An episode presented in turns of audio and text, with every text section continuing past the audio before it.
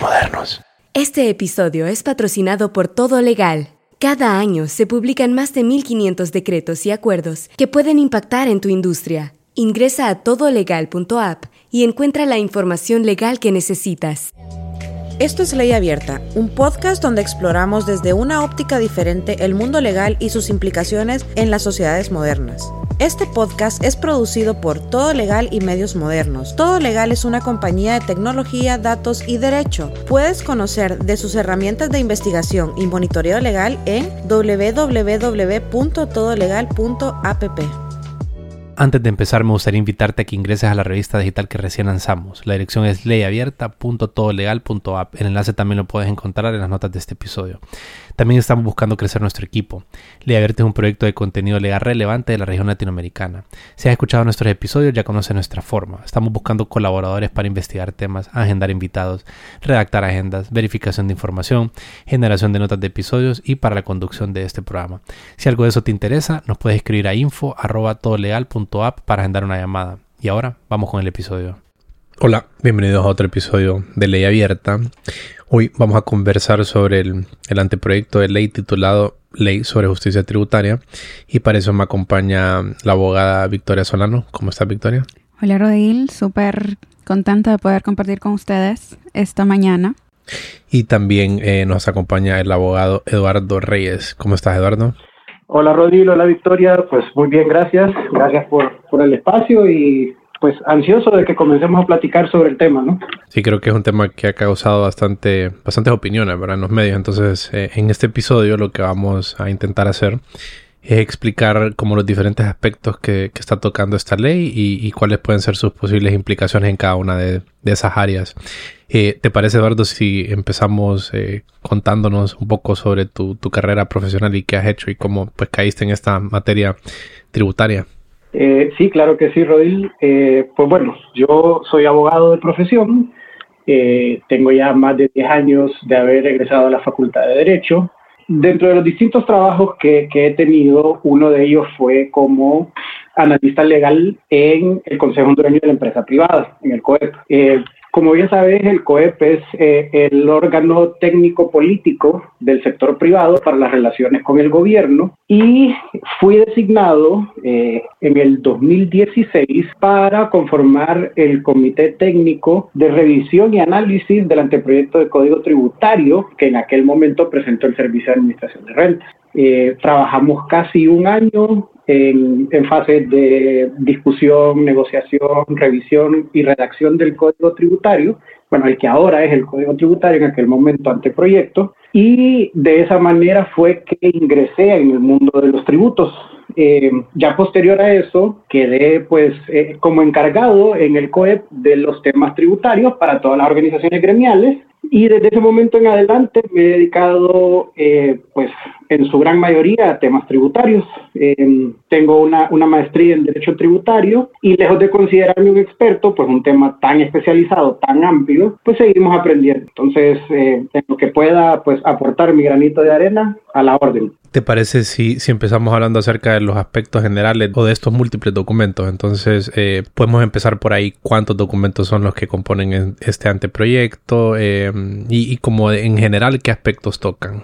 Las, personas solamente se enfocan en el anteproyecto de la ley de justicia tributaria, pero cabe mencionar que son cuatro documentos los que ha presentado, que ha puesto a disposición del público en general eh, el gobierno de la República y es pues efectivamente un anteproyecto de ley de justicia tributaria, es un anteproyecto de una reforma constitucional, en, eh, sobre todo en aspectos tributarios. Eh, el artículo 351 de la Constitución de la República es el que nos define cuál es el sistema bajo el cual se rige Honduras eh, y contiene varios principios constitucionales que luego se replican en, todas las demás leyes secundarias. Tenemos también una ratificación de un convenio de cooperación eh, e intercambio de información entre administraciones tributarias del mundo y finalmente tenemos una un anteproyecto de ley de beneficiario final. Todos estos cuatro anteproyectos van íntimamente ligados a lo que el gobierno está definiendo como justicia tributaria.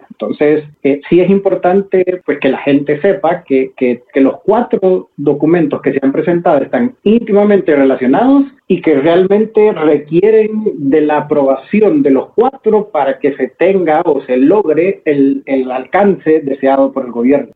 Y un poquito en esa línea sobre el alcance y los objetivos de estos cuatro anteproyectos, ¿cómo los define el gobierno? Pues mira, comenzando por la ley de justicia tributaria, eh, el objeto o alcance de la ley, de acuerdo a lo que establece el mismo gobierno en su proyecto, es promover inversiones públicas, privadas, mixtas, eh, cualquier tipo de inversión básicamente, para la generación de empleo. Entonces, eh, realmente lo que se anda buscando es crear nuevos puestos de empleo.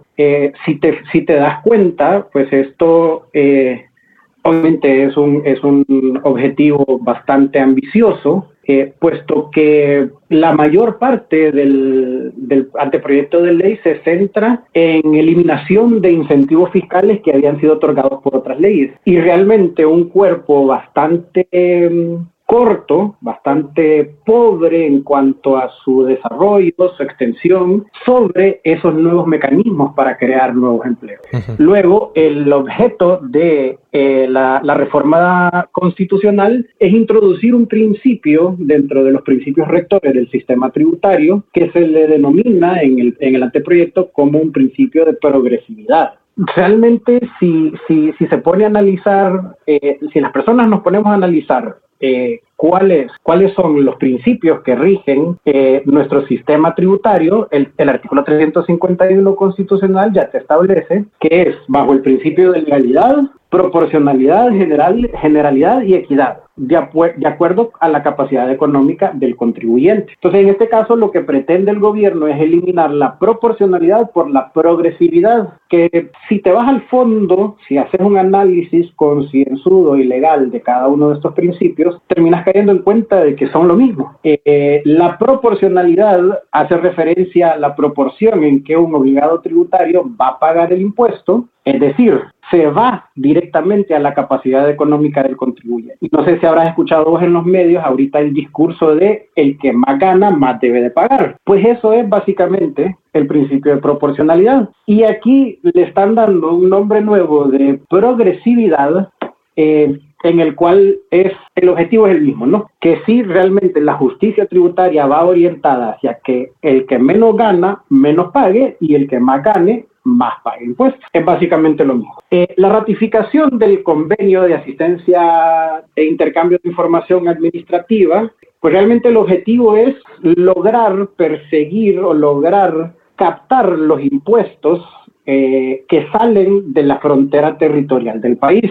Si lo analizamos a la luz del Código Tributario actual, realmente no hay mucho sentido para Honduras porque nuestro principio de renta es territorial. Es decir, solamente se va a captar el impuesto por la, por la riqueza o el capital producido dentro del límite territorial de Honduras. Ahora bien, si ya tomas en cuenta que estos mismos anteproyectos lo que están proponiendo, sobre todo la ley de justicia constitucional, es reformar ese principio y que volvamos al principio de renta mundial, si cobra ya una relevancia más grande este convenio de, de información para nuestro país, porque va a permitir que la administración tributaria persiga ese capital que considera hondureño, entre comillas, cuando ha salido de nuestras fronteras para poder cobrar el impuesto correspondiente.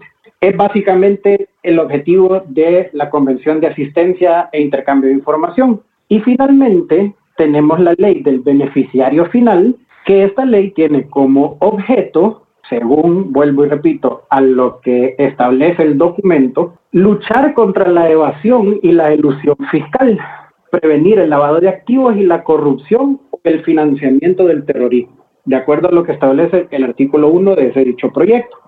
¿En qué consiste de manera rápida la ley de beneficiario final? La ley de beneficiario final lo que busca es identificar a la persona natural que detrás de un conglomerado de empresas o un holding de empresas sea quien recibe beneficios de las utilidades de esas empresas. Eh, en materia tributaria existen mecanismos para que una persona natural pueda crear estas estructuras de empresas, ojo, y los pueda crear de manera legal.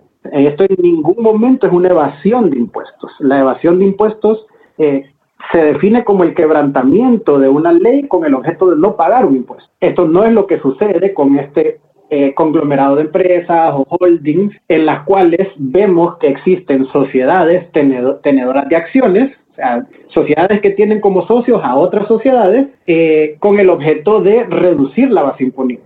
Eso lo que sucede específicamente en estos mecanismos se le denomina como una elusión fiscal y es el aprovechamiento, la ilusión fiscal se define como el aprovechamiento de las lagunas legales sin llegar al quebrantamiento de una ley en beneficio del pago o no pago de esos impuestos. Entonces, eh, ese es el objetivo de la ley de beneficiario final, en pocas palabras, identificar a la persona natural que se beneficia de las utilidades de estas empresas que forman parte de los conglomerados de empresas. Ok, entonces estos son los cuatro documentos, ¿verdad? Eh, ¿Te parece si empezamos a, si andamos un poco en la ley de justicia tributaria y cuáles son los aspectos que, quiere reformar del código tributario u otras leyes que pretende tocar?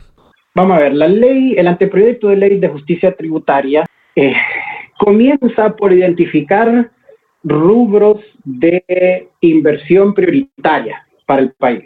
Entonces, como el objeto es crear empleos, debemos de ver en qué rubros tenemos la oportunidad de que a través de la inversión, ya sea nacional o una inversión extranjera directa, eh, se pueda generar esos empleos. Entonces, los, los rubros prioritarios que ha definido este anteproyecto van desde eh, la industria de exportación, agricultura, caficultura, ganadería, forestal, agroforestal, agua, saneamiento, energía, petróleo, infraestructura, manufactura, construcción, producción artesanal, turismo alternativo, eh, producción artística y cultural.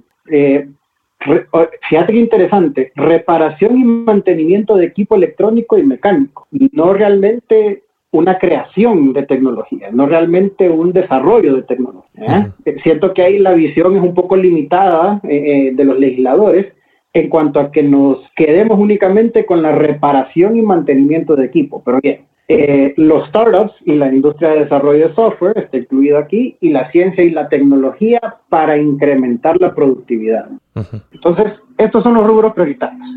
Una vez definidos los rubros prioritarios, eh, viene este anteproyecto y nos establece qué modelos de inversión se pueden utilizar. Ya lo, ya lo habíamos eh, platicado en el objeto de, esta ley, que es una inversión pública, una inversión privada y una inversión mixta. Pública dentro de todas las acepciones de su palabra, sea del gobierno central, sea del gobierno municipal, sea de quien sea dentro de la estructura pública. Eh, obviamente privado no lo tenemos que explicar, pues un capital netamente privado, y la mixta que puede tener componentes tanto del público como el privado.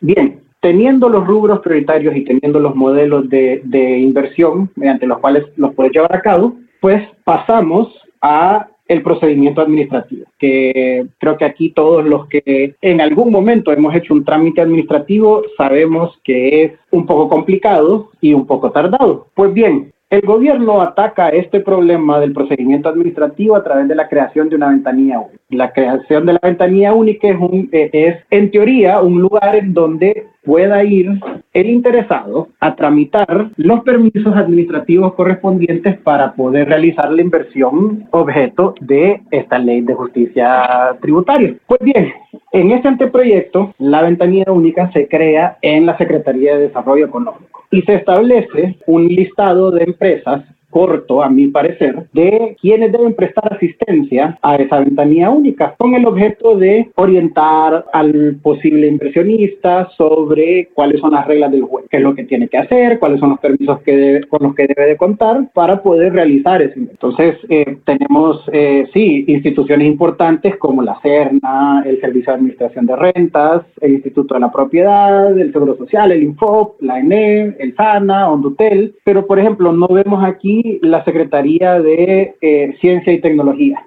No está la Secretaría de... Eh, no, no la Secretaría, perdón, la Agencia de Regulación Sanitaria. Conatel, por ejemplo, que, que, es el, el, operador de telecomunicaciones, la Comisión Nacional de Telecomunicaciones. Entonces, si vamos a crear el mecanismo, démosle la fuerza suficiente, la robustez suficiente para que realmente funcione. Aparte que aquí en este aspecto de la ventanilla única para promover estas inversiones, eh, ya existen otras entidades, oficinas, organizaciones que promueven esa inversión. Entonces, eh, realmente, si ya tenés esas entidades, y ya tenés esos organismos, ¿por qué no fortalecerlos en vez de crear uno nuevo? Entonces, eh, no sé, me, queda esa duda de que eh, se piense o se tenga esa mala concepción de que si algo necesita arreglarse, es de votar lo anterior y crear algo nuevo. No sé, no sé, no, no, no, no ha tenido un buen suceso eh, hablando en, en, la vida administrativa, procedimental del país, estar desechando organizaciones y creando nuevas cada vez que surge un problema. Pues bien, ya teniendo el objeto, los rubros de inversión y el lugar a donde vas a ir a, solicitar el beneficio, viene esta ley y crea dos regímenes de incentivos fiscales. Okay. Eh, el primero de estos regímenes es el régimen de incentivos de las inversiones para el desarrollo, el cual el Estado lo denomina como RINDE, en corto. Este régimen va a ser administrado por el Servicio de Administración de Rentas y tendrá los siguientes incentivos. El primero va a ser una deducción del doble del gasto en empleos permanentes con salarios no inferiores al salario mínimo vigente. ¿Qué quiere decir esto? Que yo por cada lempira que pague a un empleado que goce o que, que, gane un salario mínimo promedio vigente, voy a poder deducir de mi renta otro salario mínimo. De por sí, ya la ley establece que los sueldos, salarios, etcétera, todo lo que sea en compensación a un trabajador es un gasto deducible para, para la empresa, esto que sin esos eh, trabajadores, sin esos empleados, no generaría renta a la empresa. Entonces, es un gasto deducible. Lo que me está estableciendo este régimen es que si yo le pago a 20 mil empiras de sueldo, esos 20 mil empiras ya la ley actual me permite establecerlo como un gasto tributario. Pero este régimen lo que me dice es, ok, vas a tener esos 20 que le estás pagando, que ya lo puedes deducir, y vas a tener otros 20 más. Eso significa esa deducción del doble de gasto. Ok. Ok. El segundo incentivo es una depreciación acelerada sobre cualquier clase de activos. Entonces, estos activos se podrán depreciar de manera acelerada en cinco años sin ningún trámite adicional autorizante. Es decir, por el simple hecho de contar con la resolución en donde se te brinda el derecho a gozar de los incentivos contenidos en este régimen, poder depreciar de manera acelerada eh, tus activos en un periodo de cinco años. Aquí se lo deja potestativo a el obligado tributario. Es decir, si el obligado tributario quiere utilizar esta depreciación acelerada, lo puede usar. Si no, lo puede hacer de acuerdo a cómo está establecido ya en la ley. Eh, si te fijas, realmente el beneficio solamente va a ser de poder utilizar esos sueldos como un crédito por sobre lo que pagué del salario mínimo, porque eh, lo discutíamos en, en, alguna conversación que, que, tuvimos en, en, ámbitos privados, no todas las personas eh, van a, a, querer utilizar este mecanismo de depreciación, ¿no? Eh, eso ya será una decisión financiera de cada uno de los obligados tributarios. Pues bien, y como tercer punto de este régimen es que se establece que el plazo de duración de este régimen va a ser de cinco años improrrogables. O sea, cinco años desde que te otorgan la resolución, contado a partir de esa fecha, cumplido el plazo, ya no hay más incentivo. Esto es rinde. Pues bien, este es rinde.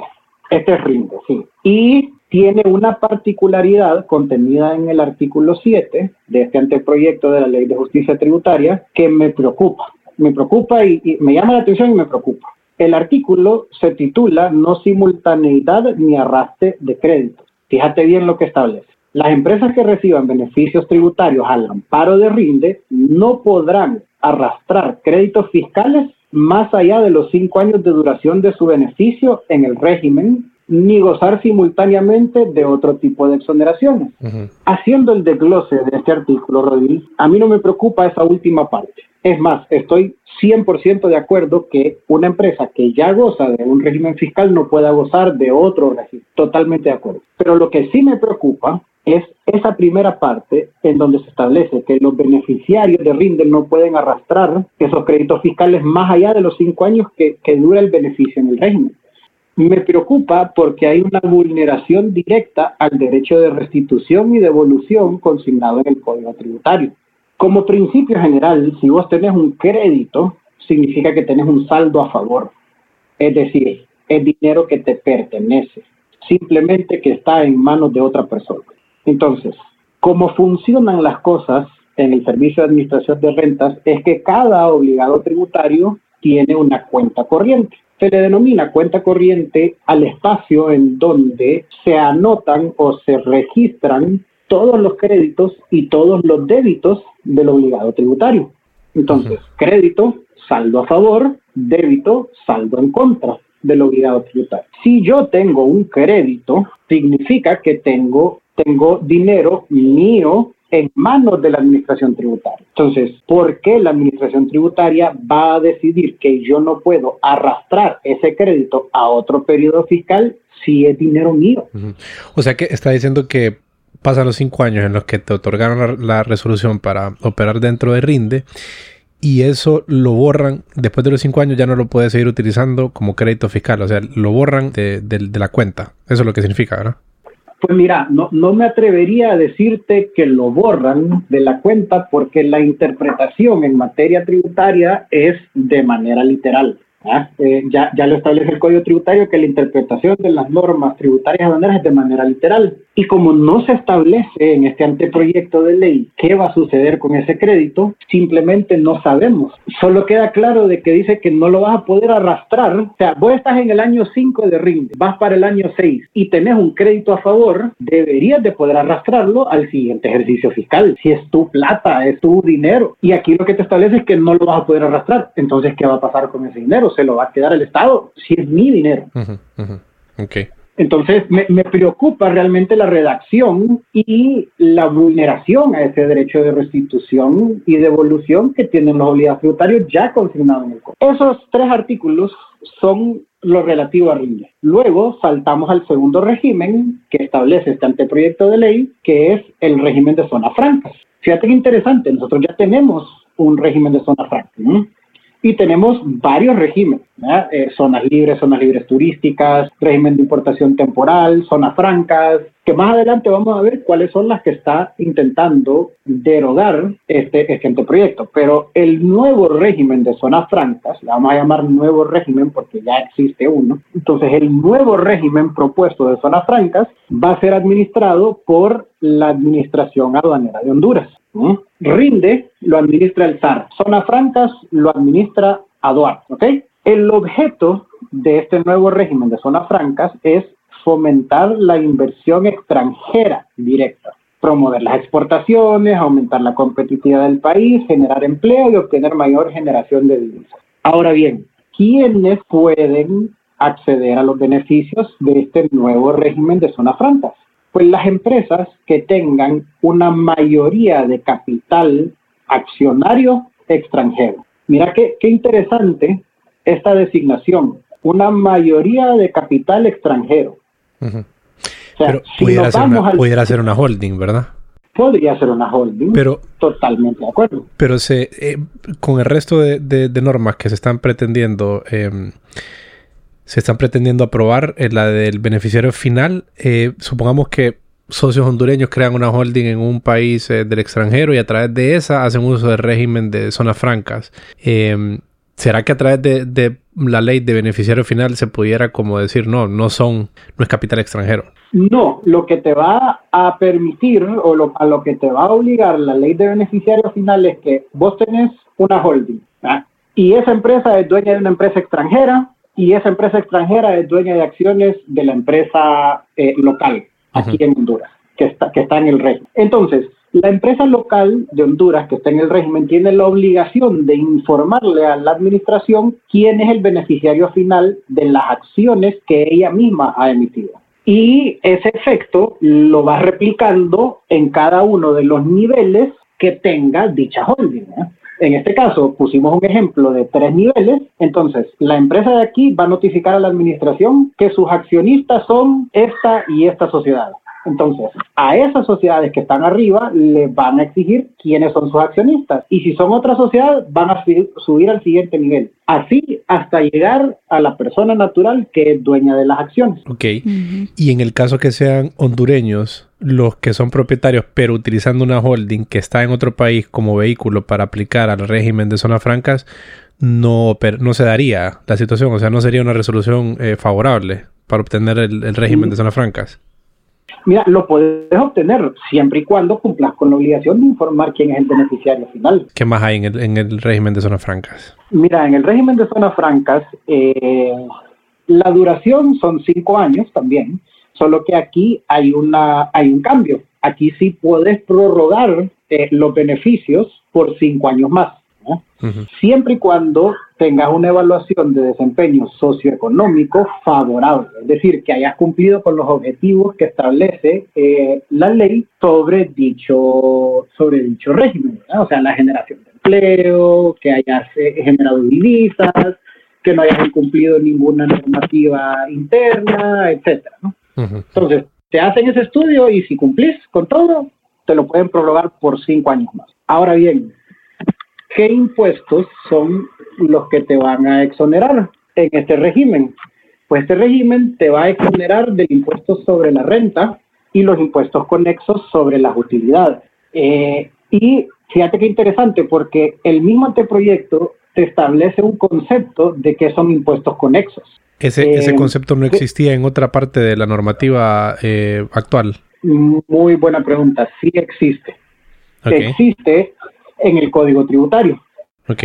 Y dentro del Código Tributario se establece como impuestos conexos una gama más amplia de la que está establecida aquí en esta ley. Ok, aquí lo reducen. Aquí lo reducen, en efecto, pero recordad que es potestad del legislador establecer cuáles son los impuestos sobre los cuales se va a brindar una exoneración. Entonces, realmente este tema es un tema más de una mala redacción una clara designación de cuáles son esos beneficios de los que van a gozar los obligados tributarios que se adhieran a este régimen. Entonces, si mi, si mi recomendación contara para algo, yo les diría que no lo redacten como una conceptualización de impuestos conexos, sino que simplemente se establezca exoneración del impuesto sobre la renta, impuestos conexos, eh, incluyendo A, B, C. Exacto, o sea, la, la ambigüedad en la norma lo que genera son esas lagunas que supuestamente el mismo gobierno está tratando de atacar para que no exista una ilusión. ¿Ah? Si yo me voy a una, eh, con esta norma ya aprobada, y voy a aduanas y le digo, señores aduanas, yo vengo aquí a que me den exoneración de impuestos sobre la renta y todos los conexos. Ah, ok, excelente. Vienen ellos, me dan una resolución, obviamente basada en esta ley de, de justicia tributaria, pero no incluyen la conceptualización de los impuestos considerados como cedulares o conexos al impuesto sobre la renta que ya está en el código. Yo podría llegar a impugnar esa resolución, aunque me estén otorgando el derecho. Yo puedo llegar a impugnar esa resolución porque esta conceptualización, por ejemplo, de la ley de justicia tributaria no incluye los, los dividendos. Ok. ¿Ah? No incluye la exoneración sobre los dividendos, que los dividendos está conceptualizado en el Código Tributario, que es un impuesto conexo cedular del impuesto sobre la renta. Y entonces entraríamos en un tema eh, eh, en, una pugna entre la jerarquía de las normas tributarias aduaneras. O sea, todos los que somos abogados o que tenemos alguna noción en derecho, sabemos que las normas van en una jerarquía, en una estructura piramidal, estando la Constitución y las convenciones internacionales a la cabeza. Luego los códigos, las leyes generales, las leyes especiales y así para abajo. Entonces el Estado estaría en la obligación de reconocerme la conceptualización de los impuestos conexos y cedulares al impuesto sobre la renta que esté en el código. Si lo dejaran así como está. En cambio, si el legislador utiliza su facultad para otorgar exoneraciones y dice A, B, C, D claramente, sin intentar conceptualizar nada, yo no tendría ningún problema, porque el mismo código en el artículo 12 nos establece las normas para la interpretación y nos dice se interpreta de manera estricta y literal. Pero bueno, como te digo, recomendación al legislador nada más. Ojalá le llegue este podcast. y yo creo que ahí otro punto también que hay que tomar en cuenta son dos regímenes los que los que nacen con esta ley, ¿verdad? que como ya menciona el abogado Eduardo, el de zonas francas prácticamente eh, lo están repitiendo porque ya tenemos zonas francas.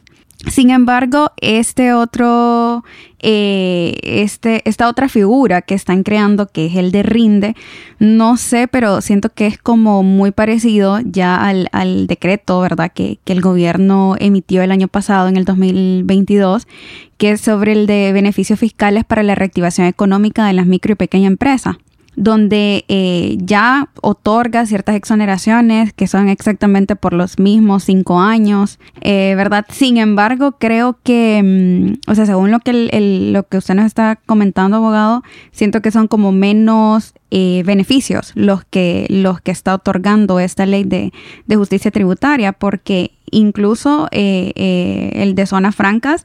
Por ejemplo, las empresas están exoneradas al pago de impuestos arancelarios, impuestos internos, impuestos de consumo, eh, impuestos de gravámenes de maquinaria, de materia prima.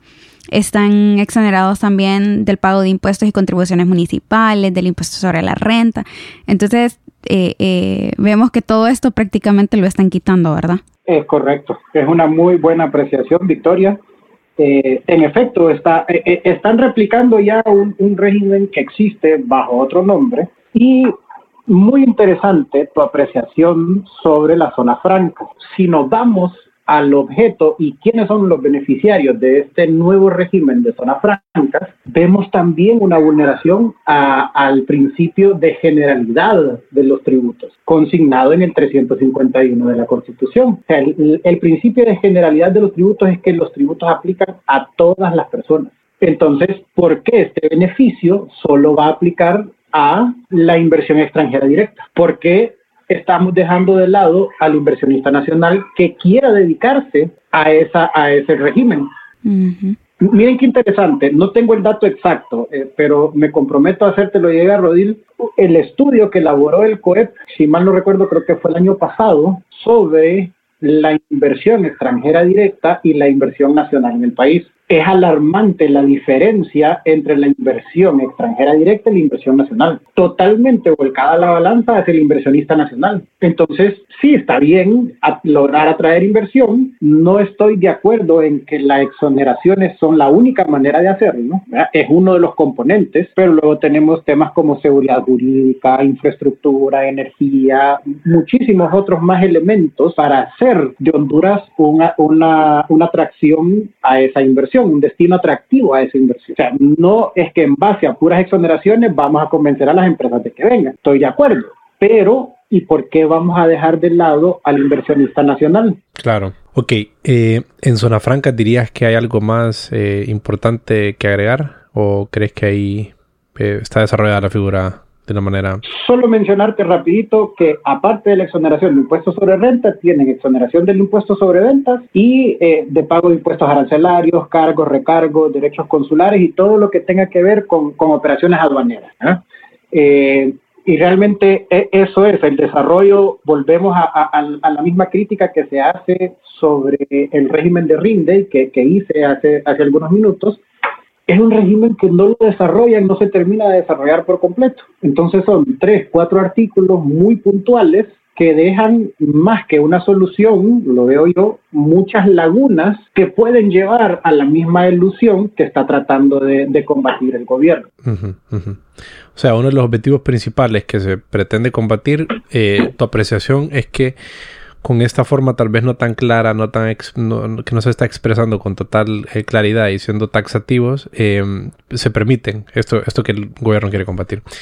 Ajá. Y Eduardo, en cuanto a, a los, eh, los regímenes que se están derogando, eh, se están creando estos nuevos dos, Rinde y Zonas Francas, ¿y cuáles son los que se están derogando? Se están derogando, Rodil, de acuerdo al artículo 16 de este anteproyecto, la ley de zonas libres, en primer lugar la ley del régimen de importación temporal. Sí, y la ley de zonas libres, también conocida como SOLI.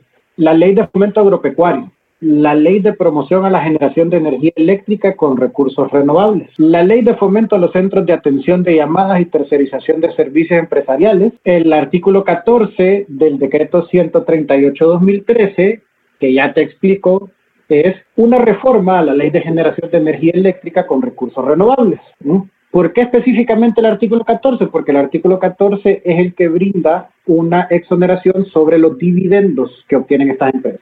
Se está derogando la Ley General de la Industria Eléctrica. Se está derogando la fe de ratas que contiene beneficios para el sector agroindustrial. Se está derogando la Ley de Fomento al Turismo. Se está derogando otro decreto, el 100-2017, que contiene beneficios fiscales para el sector del transporte terrestre. Se está derogando eh, el decreto 92 2021 que contiene los beneficios, una ampliación a los beneficios fiscales del Solitur, que es la zona libre turística del departamento de Islas de la Bahía. Todo y, se está, y se está derogando la ley de promoción y fortalecimiento del mercado de la industria eléctrica. Ese en este primer artículo 16 Ahora te hago la consulta, Rodríguez. Te hago la consulta, Victoria. De todos estos rubros que, que, te leí yo, que se están derogando las exoneraciones, ¿cuáles son los rubros que está intentando incentivar el gobierno con esta nueva ley de justicia tributaria? Pues según, según lo que la ley menciona es poder incentivar todos los rubros, ¿verdad?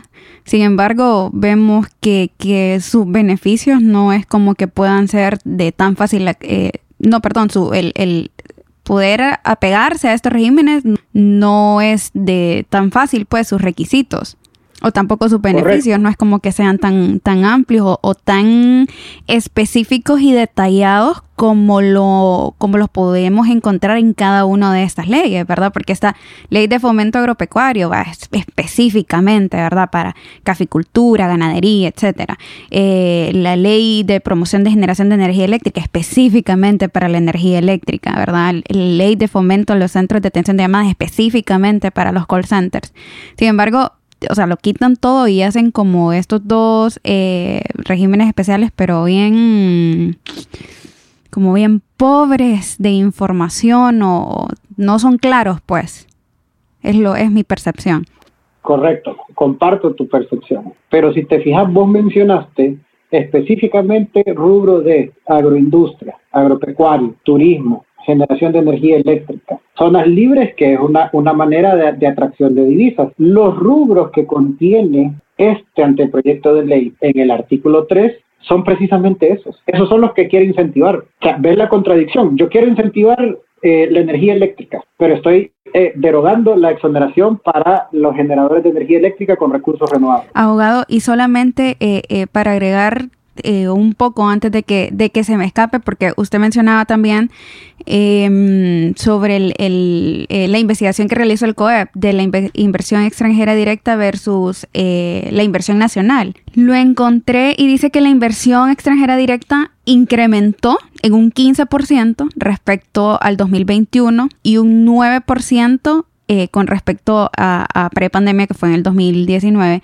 y sin embargo la inversión nacional en lugar de incrementar esta se redujo en un menos 5.8%. Sí, correcto. Pero si vemos la totalidad del, porcentaje de inversión que representa la inversión nacional versus la, la extranjera, sí, pudo haber crecido un poco más la extranjera.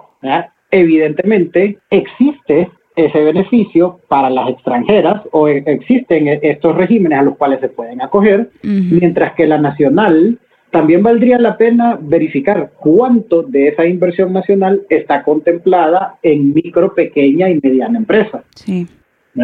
Que muchas veces son los más ignorados y son los que aguantan con la mayoría de la inversión nacional. Y son los que, los que deben de realizar el, el pago de ese montón de tributos también. Correcto, correcto. Y, lamentablemente tenemos, eh, eh, tuvimos una ley de apoyo a la, a la micro y pequeña empresa que por unas cuestiones que si, si gustan en algún momento las podemos platicar, eh, interioridades de la negociación de esa ley en la cual tuve la dicha de participar, no produjo los resultados esperados, pero no fue por la falta de interés de la micro y pequeña empresa de adherirse al sino que fue un tema ahí de, de una, una, mala apreciación de los términos contenidos en la ley.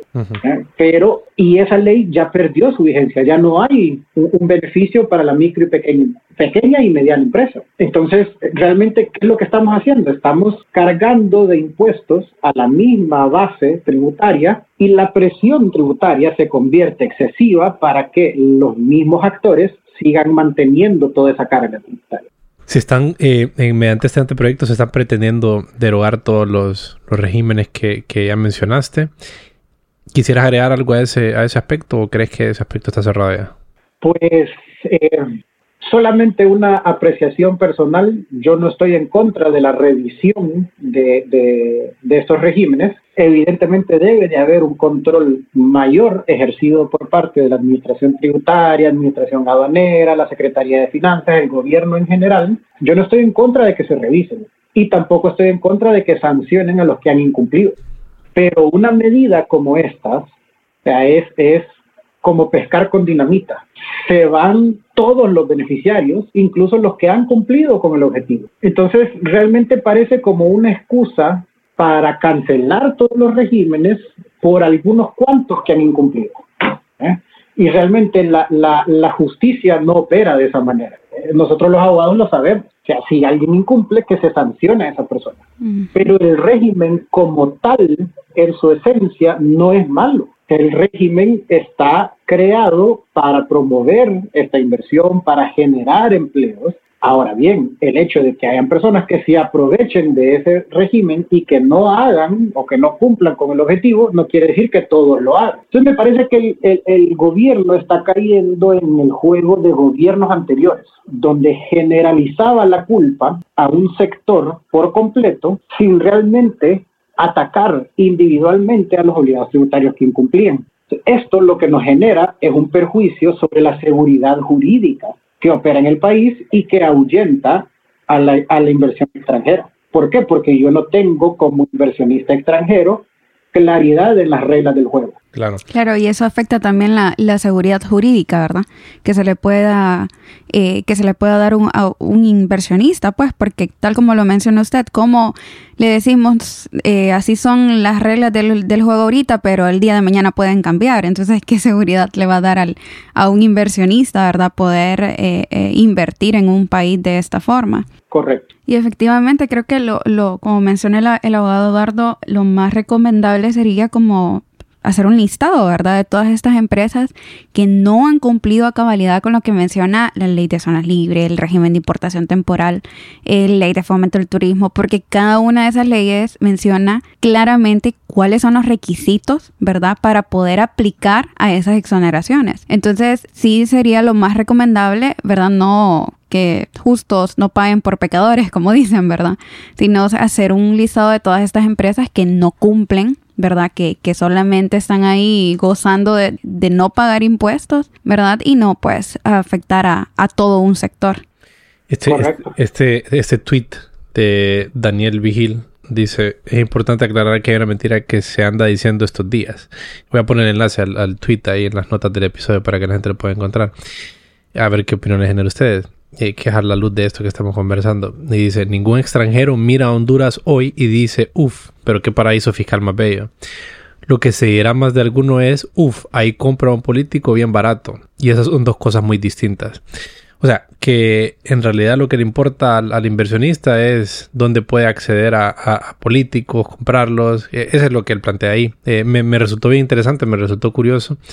Eh, ¿qué, ¿qué, piensan ustedes de este, de este comentario? Me parece eh, acertado en ciertos aspectos. Me parece acertado en que realmente no nos ven los extranjeros como un clima amigable para la inversión. Eh, realmente, eh, lamentablemente, nos hace falta muchísimo, incluso para ponernos a la par de nuestros socios comerciales directos que tenemos en la región centroamericana. Eh, claro, excluyendo Nicaragua, que no nos vamos a meter eh, en, ese, en ese tema, eh, vemos que la economía en Guatemala, la economía en Salvador, no digamos Costa Rica, realmente nos llevan pasos agigantados. estos países tienen tienen un clima de inversión estable, robusto, eh, tienen una seguridad jurídica que, realmente debiésemos de voltear a, ver para poder tomar las cosas buenas. Eh, por eso no quiero decir de que debemos replicar eh, un sistema y hacerlo enteramente nuestro, Eso nunca ha funcionado para ningún Estado, pero eh, sí debemos de ver cuáles son esas buenas prácticas. Eh, realmente estamos atrasados en temas de infraestructura eh, este, y sí tenemos cosas buenas, no es que todo sea mal. Tenemos Puerto Cortés, por ejemplo, que es el puerto más grande de Centroamérica, tenemos una red de carreteras que mal que bien pues funciona de alguna manera, tenemos que apoyar proyectos como el Canal Seco, eh, tenemos que apoyar proyectos tendentes a que esa infraestructura sea la adecuada para que el clima de inversión se desarrolle. Debemos de tener seguridad jurídica. No podemos, como Victoria estaba diciendo, estar cambiando las reglas del juego, porque nadie va a venir a invertir, nadie puede formular o presentar un plan de negocios con reglas inciertas. Y lo otro es que debemos de robustecer las actividades fiscalizadoras del Estado y orientarlas hacia la persecución de las personas que incumplen lo que está establecido en la ley. Fíjate que es bien interesante, yo a mis estudiantes toda la vida les planteo una pregunta, independientemente de la clase que sea, porque siempre hay algún comentario sobre que las leyes de Honduras no sirven, no funcionan. Entonces yo les hago el siguiente comentario. Eh, no necesariamente es que las leyes no funcionan, la ley por sí no es buena o mala, pero yo les hago la consulta y les pregunto, ¿quiénes de ustedes han tenido la dicha, la oportunidad de viajar a otro país? Y entonces ya empiezan a levantarse las manos. Ok, ¿dónde ha viajado? Y, algunos, me dicen, algunos me dirán, pues Estados Unidos. Ok, Estados Unidos. Pero a hacer una pregunta y quiero que me contesten con total sinceridad. ¿Por qué usted en Estados Unidos no se pasa un semáforo en rojo? No, pues abogado, porque me van a multar, porque eh, la, la, policía me va a agarrar. Ah, ok. ¿Y aquí por qué lo hace? No, pues porque la policía no me va a agarrar, no hay cámaras, no me van a multar, no va a pasar nada. Ah, ok. Y tanto en Estados Unidos como en Honduras está prohibido por la ley pasarse un semáforo en rojo, ¿verdad? Sí. Entonces el problema es la ley o la aplicación de la ley. Wow. Claro, sí, sí, sí. Sí, es que la ley en el fondo lo que es es un, es un deseo, ¿eh? o sea, es una, es una situación que, que el, el, legislador ha identificado como algo que está dándose en el país eh, y que hay que cambiarlo o, fomentarlo, pero es nada más un deseo. O sea, por, por transformarlo a palabras y, promulgarlo en un Congreso Nacional no se hace realidad. Se hace realidad cuando se aplica a través de todos los funcionarios públicos y a través de todo el aparato estatal.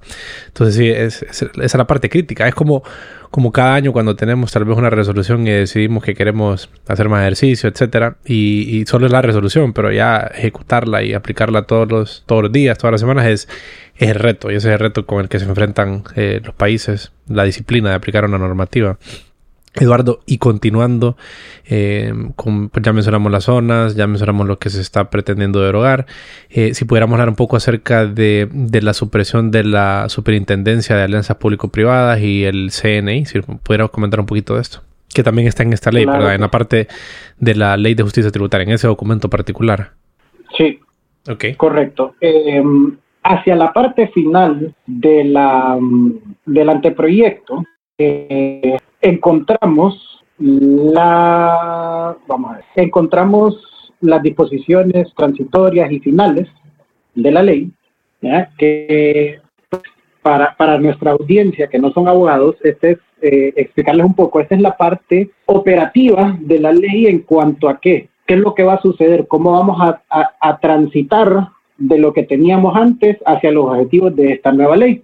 Por eso, disposiciones transitorias y finales. Pues bien, el artículo 38 contempla la supresión y liquidación de la Superintendencia de Alianzas Público-Privadas, creada mediante la ley tal, ¿no? Eh, no les voy, a, no les voy a, aburrir con tantos números y tantos nombres. Y en el artículo 39 tenemos la supresión y liquidación del Consejo Nacional de Inversión, creada mediante la ley de promoción y protección de inversiones. Realmente no se establece, Rodri, lamentablemente, ni dentro de los considerandos, salvo que se me haya escapado, pero no se establece los motivos por los cuales quieran suprimir estas dos instituciones. Eh, obviamente los tres vivimos en Honduras, los tres sabemos eh, cuáles han sido las situaciones con la superintendencia, que se ha prestado para ciertas irregularidades, o no se ha prestado, se han cometido ciertas irregularidades desde la superintendencia, pero volvemos al tema, y, yo creo que se los mencionaba eh,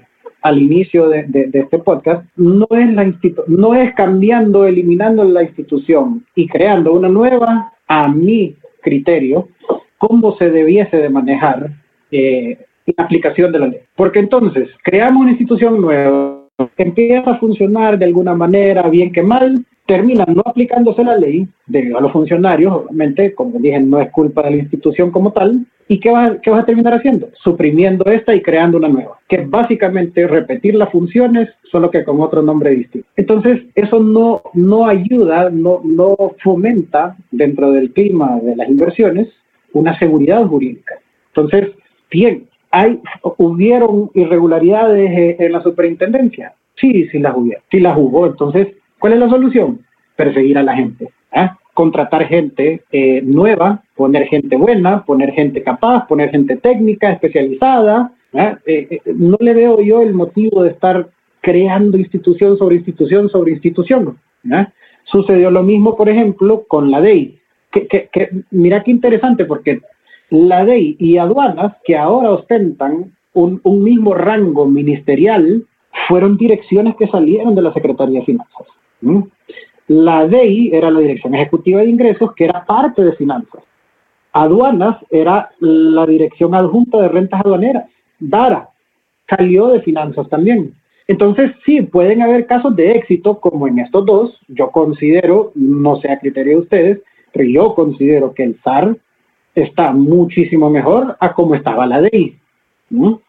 Considero que la agencia de la Administración Aduanera de Honduras estaba, está mucho mejor a como estaba el DARA, pero son casos aislados de eso. Ahora bien, con el tema del CNI, eh, mm, me voy a meter muy poco, siendo que aquí tenemos a, una experta en el tema, pero el, el CNI yo considero que lo que había que hacer es fortalecerlo, o lo que hay que hacer, porque todavía no está suprimido ni liquidado, lo que hay que hacer es fortalecerlo. Ya tenés un organismo, como lo mencioné al inicio, ya tenés un organismo que está desarrollando las funciones de orientación para las inversiones, está sirviendo de enlace con los inversionistas extranjeros, entonces, ¿por qué no fortalecerlo? ¿Por qué crear esa ventanilla? ¿Quieres crear la ventanilla? Está bien, pero dale otras funciones distintas a las del CNI. Dale la función de que el inversionista vaya a una sola ventanilla a tramitar todos sus permisos. Que aparte de la, el mal clima de inversiones que tenemos en el país, es la tramitología administrativa que se tiene que hacer. Creo que aquí todos lo hemos sufrido. Vamos a N cantidad de instituciones con N cantidad de requisitos distintos a conseguir licencias, a conseguir permisos. ¿Cuánto nos tardamos? O sea, ¿qué, daño le estamos provocando al inversionista que no pueda comenzar con su inversión de manera inmediata, sino que atrasamos ese inicio de inversión y lo atrasamos y lo atrasamos y lo atrasamos y después nos quejamos que no hay inversionistas interesados en venir a invertir a Honduras y que no hay generación de empleo. Entonces, ¿realmente querés hacer algo para cambiar eso? Crea una ventanilla única, sí, única, en todo el sentido de la palabra donde el inversionista llegue y le diga, mire señores, yo lo que quiero es, qué sé yo, tomando el ejemplo de, esta, de, esta, de este nuevo anteproyecto, yo lo que quiero es adherirme al régimen de RINE. Ok, señor, en un único lugar, aquí usted me va a traer esto, esto, esto, esto, esto y esto, me lo entrega, yo me encargo de obtener, yo estado, yo me encargo de obtener los permisos correspondientes con las demás instituciones y usted viene aquí y recoge ya su documento y con eso ya puede iniciar. El problema es la interoperabilidad de sistemas, el problema es que no hay conexión entre sistemas de, las mismas instituciones públicas, entonces nos vemos obligados a andar de un lado para otro buscando a ver dónde nos pueden resolver. Y eso es si hay alguna institución que nos diga, sí, aquí es. ¿Te imaginas qué es lo que pasa cuando las instituciones alegan que no son competentes? Sí, sí, una, es un tema que hace difícil, ¿no? Toda la, creación de empresas y, la, y el desarrollo de las mismas. Y, ok, eso en cuanto a esas, esas figuras que se quieren suprimir. De ahí, em, ¿qué otras cosas, eh, qué, otras, qué otros temas están en esta ley? Por ejemplo, lo de la derogación de, de lo que administra el COEP, de Marchamos, creo que se llama. Eh, hay un control más riguroso a las ONG, si no me equivoco. Eh, ¿Eso está en este mismo anteproyecto? esto está en este mismo anteproyecto. Antes de, bueno, antes de saltarnos a, la última parte, que era esta pregunta específica tuya sobre la supresión de la superintendencia y del CNI, eh, bueno, dentro de los otros temas interesantes que hay en este anteproyecto, está el tema de la eliminación de la orden de compra exenta. Este es un tema en la que sí te puedo decir estoy en contra al 100%. La orden de compra exenta es una orden de compra que se emite para que la persona que va a utilizar esa orden realice, como su nombre lo dice, una compra que ya está exenta de ese impuesto. La, mecánica simple funciona que yo voy a conseguir una resolución a, a finanzas donde yo donde se me reconoce el derecho de que yo estoy exonerado del pago de ese impuesto, se me permite ingresar en un sistema que la misma Secretaría de Finanzas maneja, generar mi orden de compra y con esa orden de compra realizarla sin pagar el impuesto. De esa manera me evito yo, como obligado tributario, tener que pagar el impuesto, obviamente, y después pelearme por recuperar ese impuesto con la misma administración. Si te fijas, el procedimiento todo se lleva en una plataforma de la Secretaría de Finanzas. Entonces, me pregunto, si ellos, si, si el Estado ve un problema con este mecanismo, ¿será problema de la ley o será problema de la aplicación del sistema que tiene finanzas para generar estas órdenes de compra? Entonces, lo que me preocupa muchísimo de esta eliminación de órdenes de compras es que al no existir una orden de compra exenta, el obligado tributario que tiene el derecho de la exoneración va a tener que pagar ese impuesto. Entonces, imagínate, vámonos otra vez al tema de la cuenta corriente de ese obligado tributario. Si yo pago el impuesto, pero por, por, por una resolución de la Secretaría de Finanzas, yo estoy exonerado de ese impuesto, ese ingreso que entra en la cuenta corriente va a la columna de crédito fiscal, porque lo estoy pagando cuando no lo tendría que pagar. Bien, ¿Cómo hago yo, obligado tributario, que en mi cuenta corriente tengo más crédito fiscal que los débitos fiscales? El mecanismo que existe actualmente en el Código Tributario es o solicito una devolución o solicito una nota de crédito. La devolución es un trámite engorroso, larguísimo, complicado que se lleva ante la Secretaría de Finanzas, donde vos le solicitas que te devuelvan la plata, constante y sonante. Ahora bien, la nota de crédito, por otro lado, es un reconocimiento de esa deuda por parte del el Estado mediante una resolución en donde se establece que en efecto tenés X cantidad de lempiras en tu, eh, como crédito fiscal. Entonces, el código tributario lo que te permite a vos como obligado tributario con esa resolución de crédito fiscal es que la puedas aplicar en otro impuesto o que puedas cederlo a otro obligado tributario. Entonces, la sesión puede ser gratuita, puede ser onerosa, pero genera esa posibilidad de que el contribuyente reclame por lo menos en un título su plata y que luego busque a otro contribuyente y decirle, hey, fíjate que tengo esta, esta nota de crédito por X cantidad de lempiras. ¿Te interesa comprarla? Sí, te la compro y hay una transacción de esa nota de crédito. Entonces, lo que establece este artículo es que al eliminar la orden de compra exenta, el obligado tributario va a tener que pagar el impuesto. Pero no solamente eso, sino que la manera en que lo va a poder recuperar se limita o lo limita el mismo artículo únicamente al mecanismo de la devolución. Si lo que el Estado quiere es reducir el gasto tributario y tener más liquidez en sus cuentas, ¿no sería más lógico que el mecanismo fuese a través de una nota de crédito. Aparte de que mucho más ágil y mucho más rápido, el Estado no va a tener que devolver esa plata. Es cierto, está reconociendo, está reconociendo que existe la deuda, se la está reconociendo al obligado tributario mediante una resolución, pero la liquidez del Estado no se ve afectada. No se, afecta, no se entrega dinero de regreso. Exactamente. Ok, simplemente es un crédito fiscal, ¿verdad? Sí, y, y, con todo esto que te acabo de decir, volvamos al tema de la jerarquía de las normas. El Código Tributario te establece que tu derecho de restitución o devolución puede ser a través de una devolución o una nota de crédito. Entonces, me lo limita una ley especial. ¿Cuál tiene mayor rango jerárquico? El Código, Tributario. Eso, eso por un lado. Eh, y por el otro lado, eh, existe otro artículo que, que contiene una publicación de beneficiarios de privilegios fiscales. Y este es un tema bien delicado, bien delicado sobre todo en nuestro país, porque indiscutiblemente que la administración tiene que tener, debe de tener identificado quiénes son los beneficiarios de los privilegios fiscales. Completamente de acuerdo. Lo que a mí me preocupa y creo que aquí comparto el criterio, comparte mi criterio, es la publicación de ese listado. Como bien sabemos todos aquí, todos, todos somos hondureños y todos vivimos en Honduras. Honduras no es el país más seguro del mundo. Entonces, al publicar yo quiénes son los beneficiarios de estos, de estas exoneraciones y cuánta plata genera esa exoneración, creemos que eso no es un mecanismo para poner en peligro la integridad física de esas personas. Sí, totalmente. Sí, hay, un grado de eso ahí, ¿verdad? Eh, ¿Y la publicación de esto, Eduardo, es publicación de qué manera? ¿Publicación eh, o, nada más es la creación de una base de datos donde, donde se, se pueda visualizar de una manera más, más precisa quiénes son estas, estos beneficiarios o, se va a publicar eh, en algún medio de difusión o cómo, cómo funciona este tema? Mm, mira, ojalá, Rodi, fuese solo la captación de la información pero el artículo lo que establece es que ese listado lo vas a publicar en el diario oficial de la Gaceta. Ya, ya, ya, ya. ¿Lo fine siendo? ¿Cómo define los, o sea, con qué propósito se va a publicar el listado de los beneficiarios? Lo que se va a publicar entonces es los beneficiarios fiscales de las exoneraciones, eso es.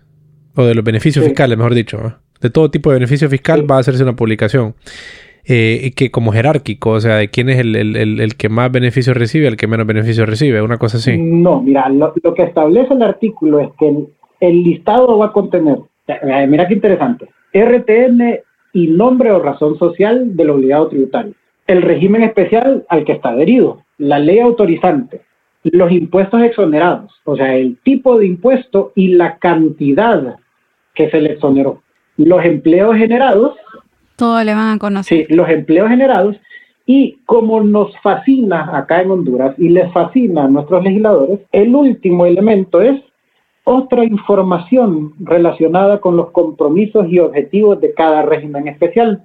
O sea, esto me suena que esto me suena que es como una forma de que el legislador está pensando que, que, esta publicación sirva de un mecanismo que permita al resto de instituciones que, que juegan en esta en esta dinámica de, las, de, la, de los beneficios fiscales, o sea, las otras eh, zonas o regímenes que se puedan crear posteriormente, como que sirva de em, para informarlos, como que sirva para que se publique, todas las organizaciones estén al tanto y así pues tomen sus medidas eh, pertinentes. Me parece que esa es como la intención, pero que se podría jugar a esto de que pues es literal, se está publicando de, manera totalmente abierta y, cualquiera lo puede, puede tener acceso a ello. Mira, realmente, si la intención es que las demás instituciones actoras que tengan que ver en cada uno de estos regímenes estén enterados, ya existe un artículo dentro de este mismo anteproyecto de la ley en la cual se establece la comunicación entre esas instituciones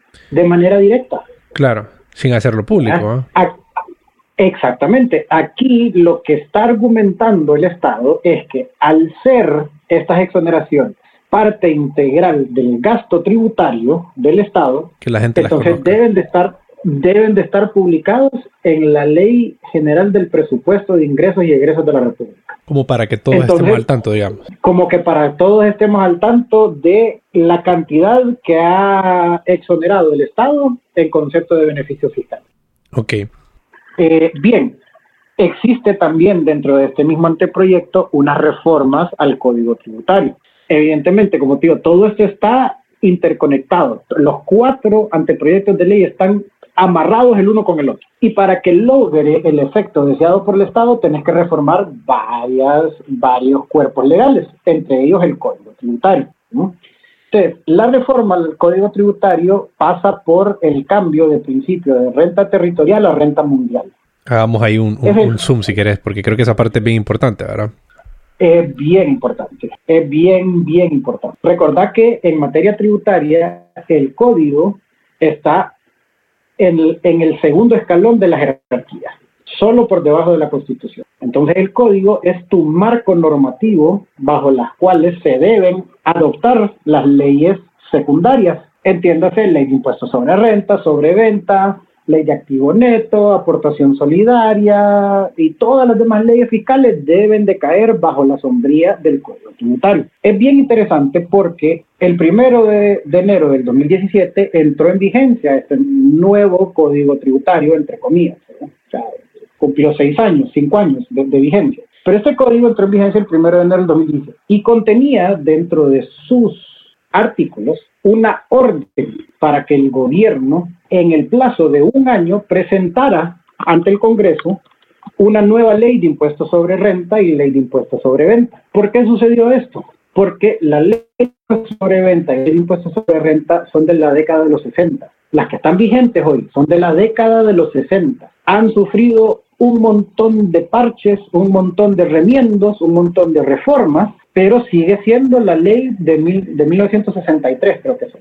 ¿Qué sucede? En, esos años en que fueron publicadas estas leyes, el principio de renta que se aplicaba en Honduras era la renta mundial, no la renta territorial. Con la entrada en vigencia del código se cambia a un principio de renta territorial, quedando en, en, un limbo las disposiciones contenidas en estas leyes secundarias que sí aplicaban el principio de renta mundial. Entonces, ¿qué sucedió? Reconociendo esto, fue que dentro del comité técnico se propuso, ok, como estamos cambiando a renta territorial, entonces las leyes complementarias, por lo menos las más importantes, ley de impuestos sobre renta, ley de impuestos sobre venta, deben de reformarse para que estén acordes con este nuevo principio de renta. Te lo puedo decir porque yo participé y estuve en el COEP en ese tiempo, se presentó al Estado un proyecto del sector privado, obviamente, de esta nueva ley de impuestos sobre renta y venta.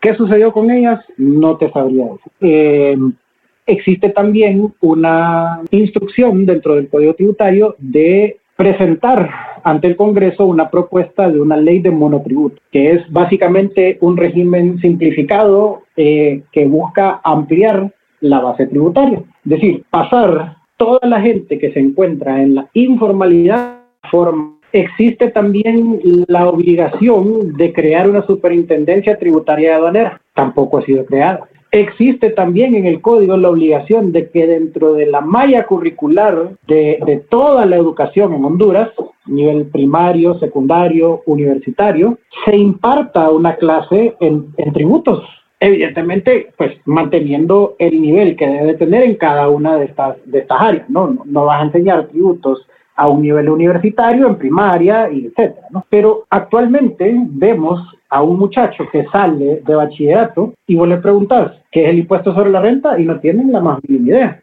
Entonces, ¿cómo esperas vos como Estado de que la gente pase a la formalidad si no saben qué es ni siquiera la formalidad? No saben qué es un impuesto, no saben cómo llenar una declaración.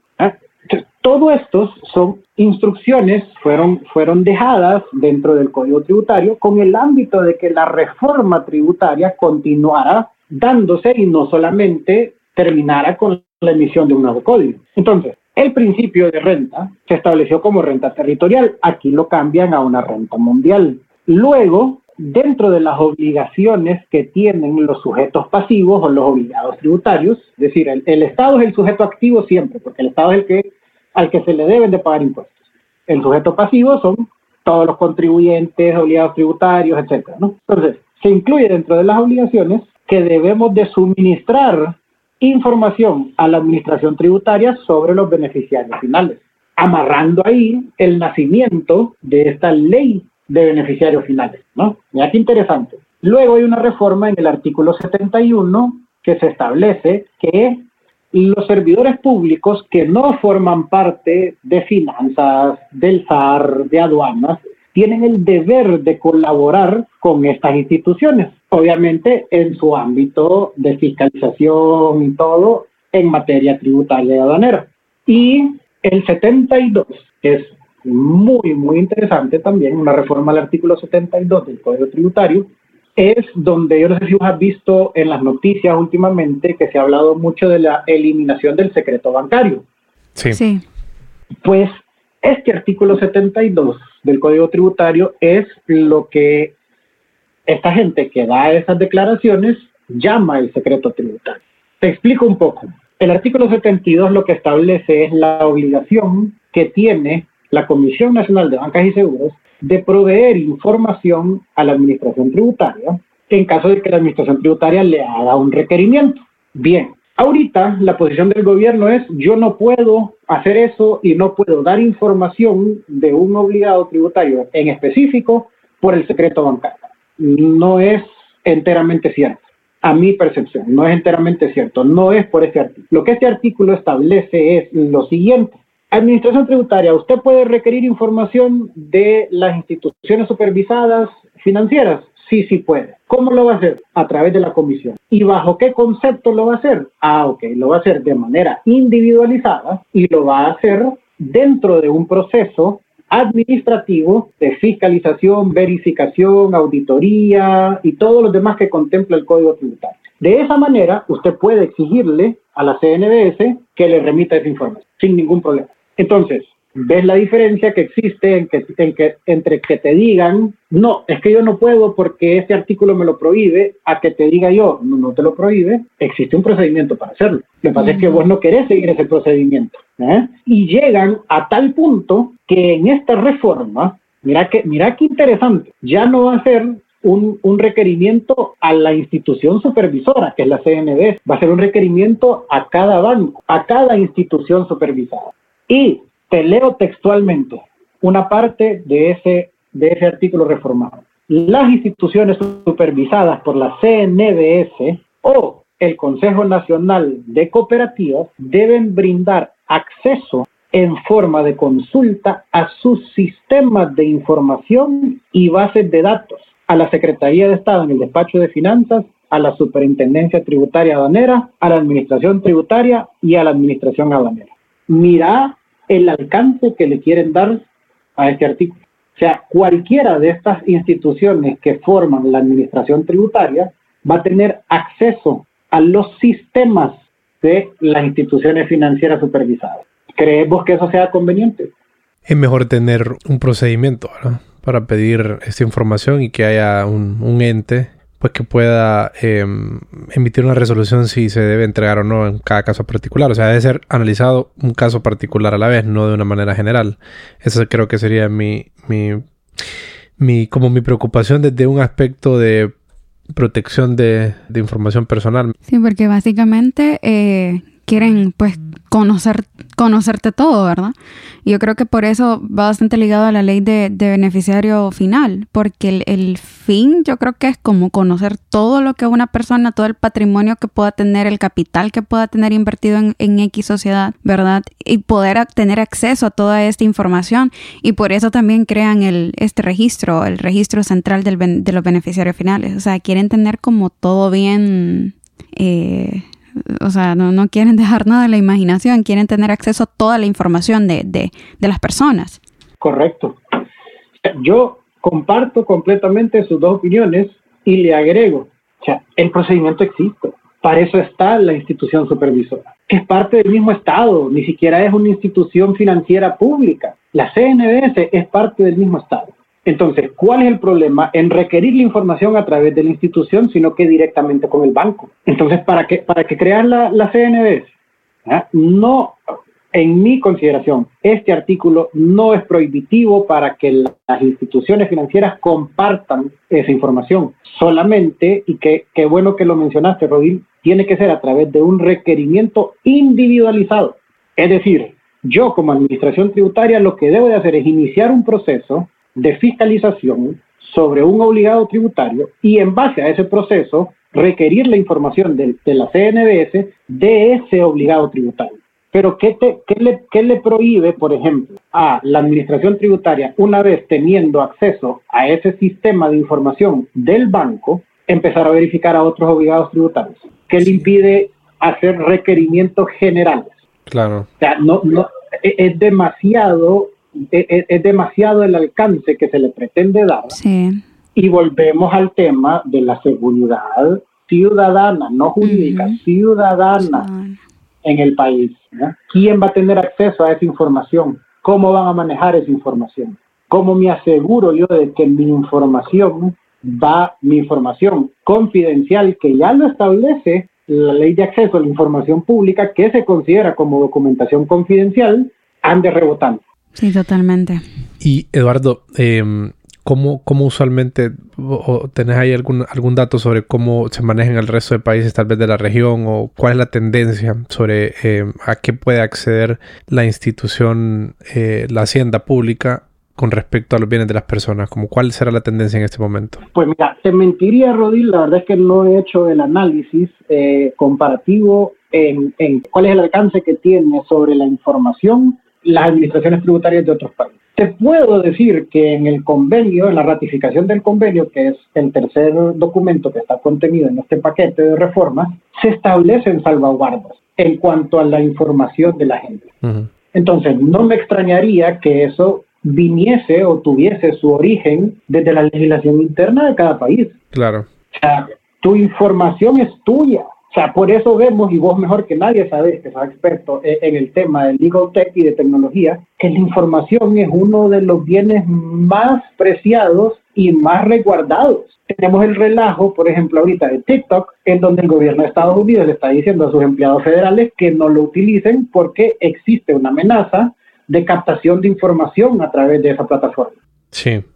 Interesante. Como analizando, digamos, eh, y por, por, eso venía la pregunta del, del, derecho comparado para saber cómo usualmente se hace en otros países. Porque puedo perfectamente entender por qué un Estado quisiera eh, tener acceso a toda esta información para aplicar la ley o aplicar eh, el, la imposición de los impuestos como, como se debe, ¿verdad? O sea, teniendo acceso a toda esta información no se le escapa nada. Eh, y lo entiendo perfectamente, pues al final el propósito del Estado es, eh, recolectar todos los tributos que se le deben para ejercer su, función, sus objetivos, su función de Estado. Pero están estos otros aspectos que pueden ser complicados cuando se trata acerca de la seguridad ciudadana y este tipo de, elementos. Entonces en ese sentido iba a saber cómo, cómo se regula o qué, qué, sucede en otros países. En el artículo 29 de este anteproyecto se le llama suministro de información, es como se le llama, ¿no? Eh, sí, eh, el suministro de información va más relacionado con la información que se van a compartir las instituciones públicas. Ok, entre ellas. bien, sí, sí, Pero en este, la reforma de la que te estoy hablando está contenida en el, en el artículo 31 de este anteproyecto, que es una reforma al artículo 72 del Código Tributario. Que, que, permite a, la, a estas instituciones ir directamente sin intermediario para ir directamente a, la, a, los bancos y al resto de instituciones de donde quieran eh, extraer esta información, ¿verdad?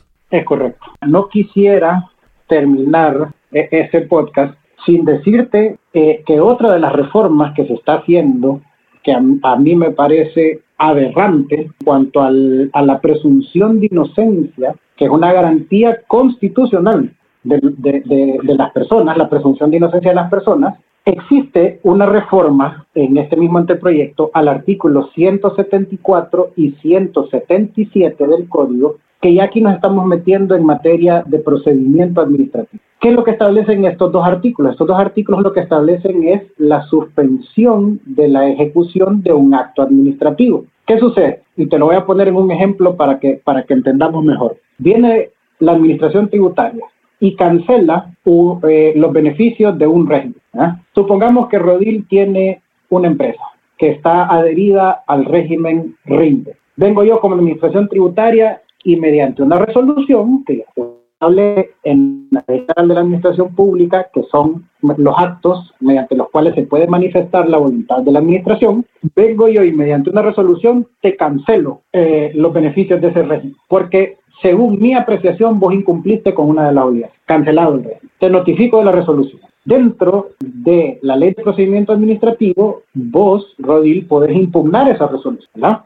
Vos podés impugnar esa resolución que yo como administración tributaria emití cancelándote el beneficio. Ya la ley de procedimiento establece que vos impugnás esa resolución y solicitas la suspensión de la ejecución de esa resolución. ¿Qué quiere decir esto en términos no, no legales? Es decir, los efectos que puede producir o que va a producir esa resolución quedan suspendidos mientras no se resuelva la impugnación que vos presentaste. Esa es una garantía, esa es una acción que tiene cualquier peticionario, cualquier obligado tributario que impugna esa resolución para proteger la presunción de inocencia como ya te dije, la presunción de inocencia es una garantía constitucional. Todo mundo es inocente hasta que se compruebe lo contrario, la presunción de inocencia. Entonces, lo que están queriendo reformar eh, en este anteproyecto de ley es que vengo yo a administración tributaria y te cancelo tus beneficios mediante una resolución, vos puedes impugnarlo sin ningún problema, pero el acto no se va a suspender. Es decir, la Hasta que se resuelva. del beneficio, la cancelación del beneficio va a surtir efecto desde el momento en que yo te notifique. Ya si vos lo querés impugnar y todo el resto del procedimiento administrativo y subsecuente etapa judicial va con, con el beneficio cancelado. O sea, los efectos son inmediatos. Entonces, no solo vulnera esto la presunción de inocencia de los obligados tributarios, sino que te genera, evidentemente, un perjuicio económico al no gozar ya de esos beneficios. Entonces, a mí, como te digo, esto me parece un atropello, una aberración, un ataque directo a la presunción de inocencia consignado en la Constitución de la República. Eduardo, ¿qué otro aspecto eh, importante, relevante a señalar de, esta reforma que se está queriendo hacer en el, en el anteproyecto de ley de justicia tributaria? Pues fíjate, Rodil, que existe una, una disposición bien particular me ha llamado la atención y es que el artículo 25 de este anteproyecto de ley establece un control previo al otorgamiento de beneficios fiscales a las ONGs. Como es de conocimiento público de todos los hondureños, eh, se han cometido irregularidades a través de ONGs. Sí, es cierto. Todos los conocemos, todos sabemos, podemos brindar innumerables ejemplos, pero eh, a mí lo que me llama la atención no es el hecho de que se realice un control a las ONGs, que me parece perfecto, me parece excelente. Vuelvo, no estoy en contra de el control y la revisión de todo este tipo de beneficios, de todas estas exoneraciones, de cómo funcionan, siempre y cuando se lleven a cabo dentro del marco de la legalidad. Pero mira qué interesante este artículo 25 que ordena a finanzas para que antes de que le entregue un beneficio fiscal o antes de que reconozca un beneficio fiscal a las ONGD, va a solicitar de la administración tributaria un dictamen técnico en el que se califique si las actividades que realizan tienen la finalidad de lucro o no. para, nuestra audiencia que, no que no acostumbra a, a, leer, a leer en la mañana, a leerse todas las mañanas la ley de ONGDs. que no acostumbra a a, tener un, repositorio legal, eh, las ONG son asociaciones no gubernamentales de desarrollo. O sea, la finalidad de estas eh, asociaciones es, no es el lucro, es precisamente el desarrollo, es desarrollar cierto rubro de necesidad, llámese educación, llámese saneamiento, llámese lo que sea, salud, pero la finalidad no es el lucro. Entonces, ONGD es, el término legal correcto, por ejemplo, para las fundaciones para las asociaciones gremiales, para las cámaras de comercio. O sea, esta gente, o estas asociaciones, perdón, la finalidad es promover el desarrollo, pero sus miembros no reciben un lucro. Para eso existen las sociedades. Si quiere hacer plata, ponga una sociedad, ponga una empresa. ¿Eh?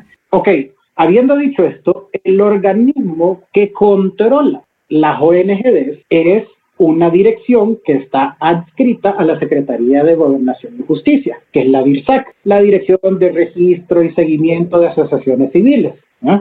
Dentro de las competencias de la DIRSAC está calificar si las acciones o las actividades que realizan estas ONGD tienen finalidades de lucro. Aparte de verificar otras más, ¿no? Si cumplen con sus estatutos, si tienen al día sus juntas directivas, eh, si están vigentes, si están inscritas, etc. Pero sobre este tema que toca el artículo 25, se está ahora facultando a la administración tributaria para que ellos emitan un dictamen si las actividades que realizan estas ONGD tienen o no finalidad lucrativa. Yo lo que veo ahí, Rodil, Victoria, es un gran lío en materia de competencia. ¿Quién va a ser el competente para controlar estas ONGs? ¿El SAR o la DIRSAC? ajá, ¿y qué pasa si esta ONG eh, a lo que está es adherida al, al nuevo régimen de zona franca? Y ese lo controla o ese está bajo el, la competencia de aduana.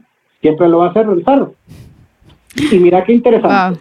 Ya se establece qué es lo que debe tener el dictamen técnico. Debe especificar, uno, si las actividades de las ONGs no son lucrativas, entonces, por ende, no serán grabables.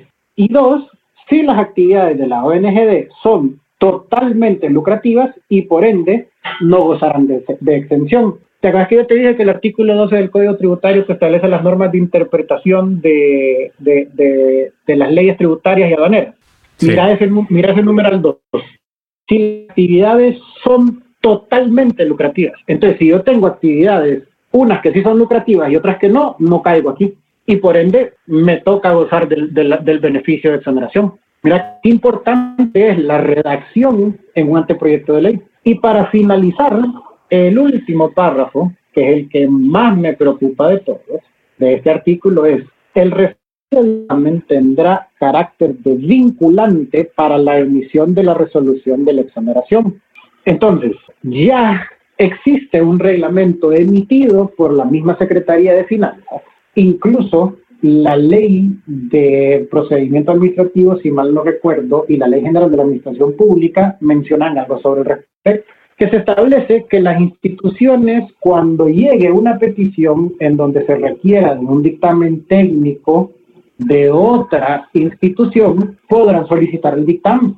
¿ah? Y en caso de que la otra eh, institución no le responda, emitirá la resolución sin el dictamen. Por ende, lo que se establece esto es que esos dictámenes no son, no son vinculantes. Esa es la regla general.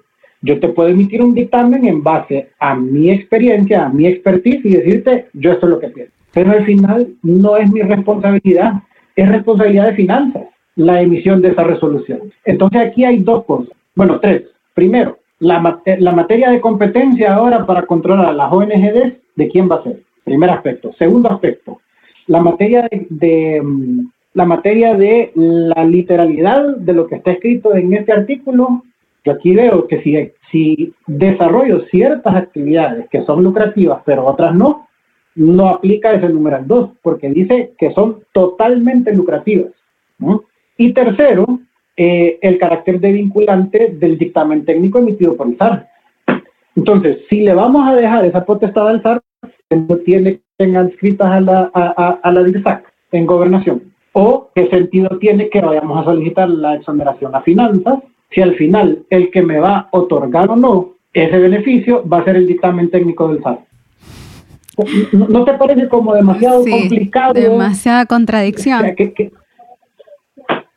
Es que, y ese, ese es el, el al Estado le encanta eso, usualmente, de, llevarte un, papel que lo mueves a múltiples instituciones. Ese es constantemente, digamos, con la, ley de mi me recuerdo yo, eh, había que ir a todas las instituciones a llevar, mira, aquí a medio este económico, SAR. Ya aquí, ahora, aquí le puse el 6 ahora vaya allá. Exacto. O sea, le, fascina al Estado esa, esa actividad, ¿verdad? De, de, que generemos tráfico en la ciudad para, para andar moviendo un papel.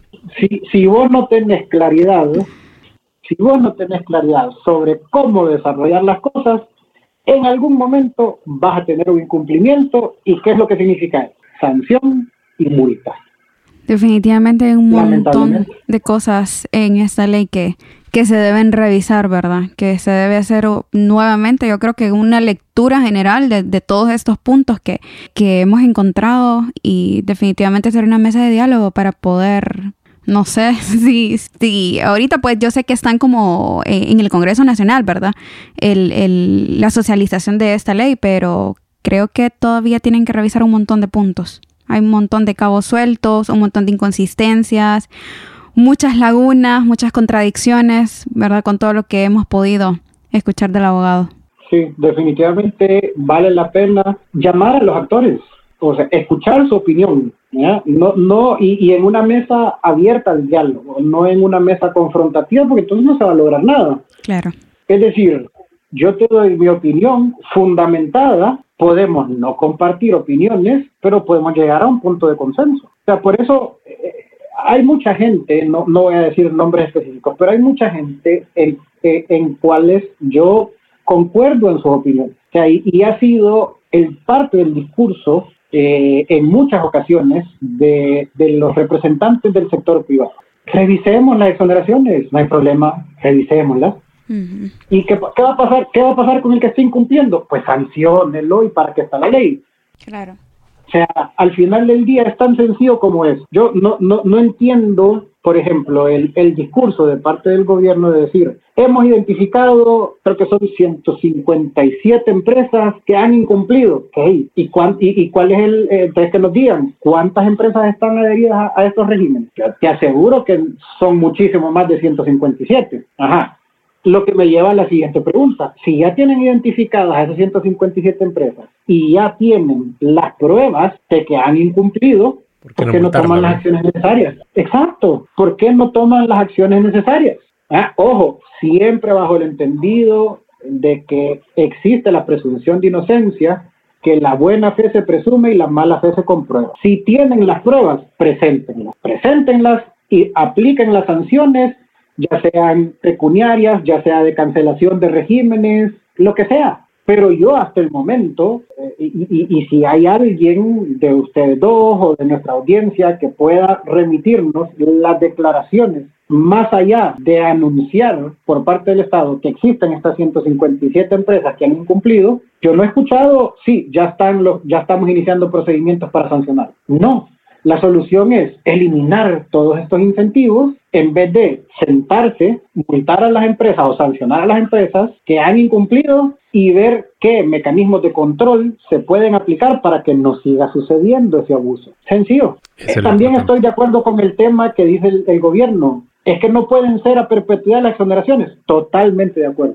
Póngales un plazo. Es más, si mal no recuerdo, creo que el, creo que en el decreto 278-2013 ya se establecía que las exoneraciones que no tuviesen un plazo, tanto en la ley como en las resoluciones, se entenderían que fueron otorgadas por un plazo de 12 años. Perfecto, perfecto. Si es que la exoneración es un incentivo para que arranque el negocio, que adquiera la suficiente robustez para mantenerse una vez que ya no cuente con exoneración. Pero ningún modelo económico puede subsistir teniendo exoneraciones a perpetuidad. En eso estoy claro. Y ahí sí comparto plenamente el punto del gobierno. Pero no es de esta manera en que se va a lograr. Es, es, e, es, aplicando la ley, ejerciendo mecanismos de control y sentándose con los actores. Y es que al final el Estado debería de ver al sector privado como un socio estratégico, no como un enemigo. Sin, sin empresas no hay Estado y sin Estado no hay empresas es una relación simbiótica. Sí, sí, y esta es la importancia de este tipo de,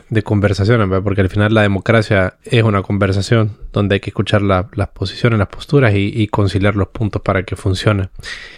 Gracias por tu tiempo, Eduardo. a la orden, a la orden siempre. La edición, mezcla y música de este programa están a cargo de Víctor Humansor y Rodil Rivera.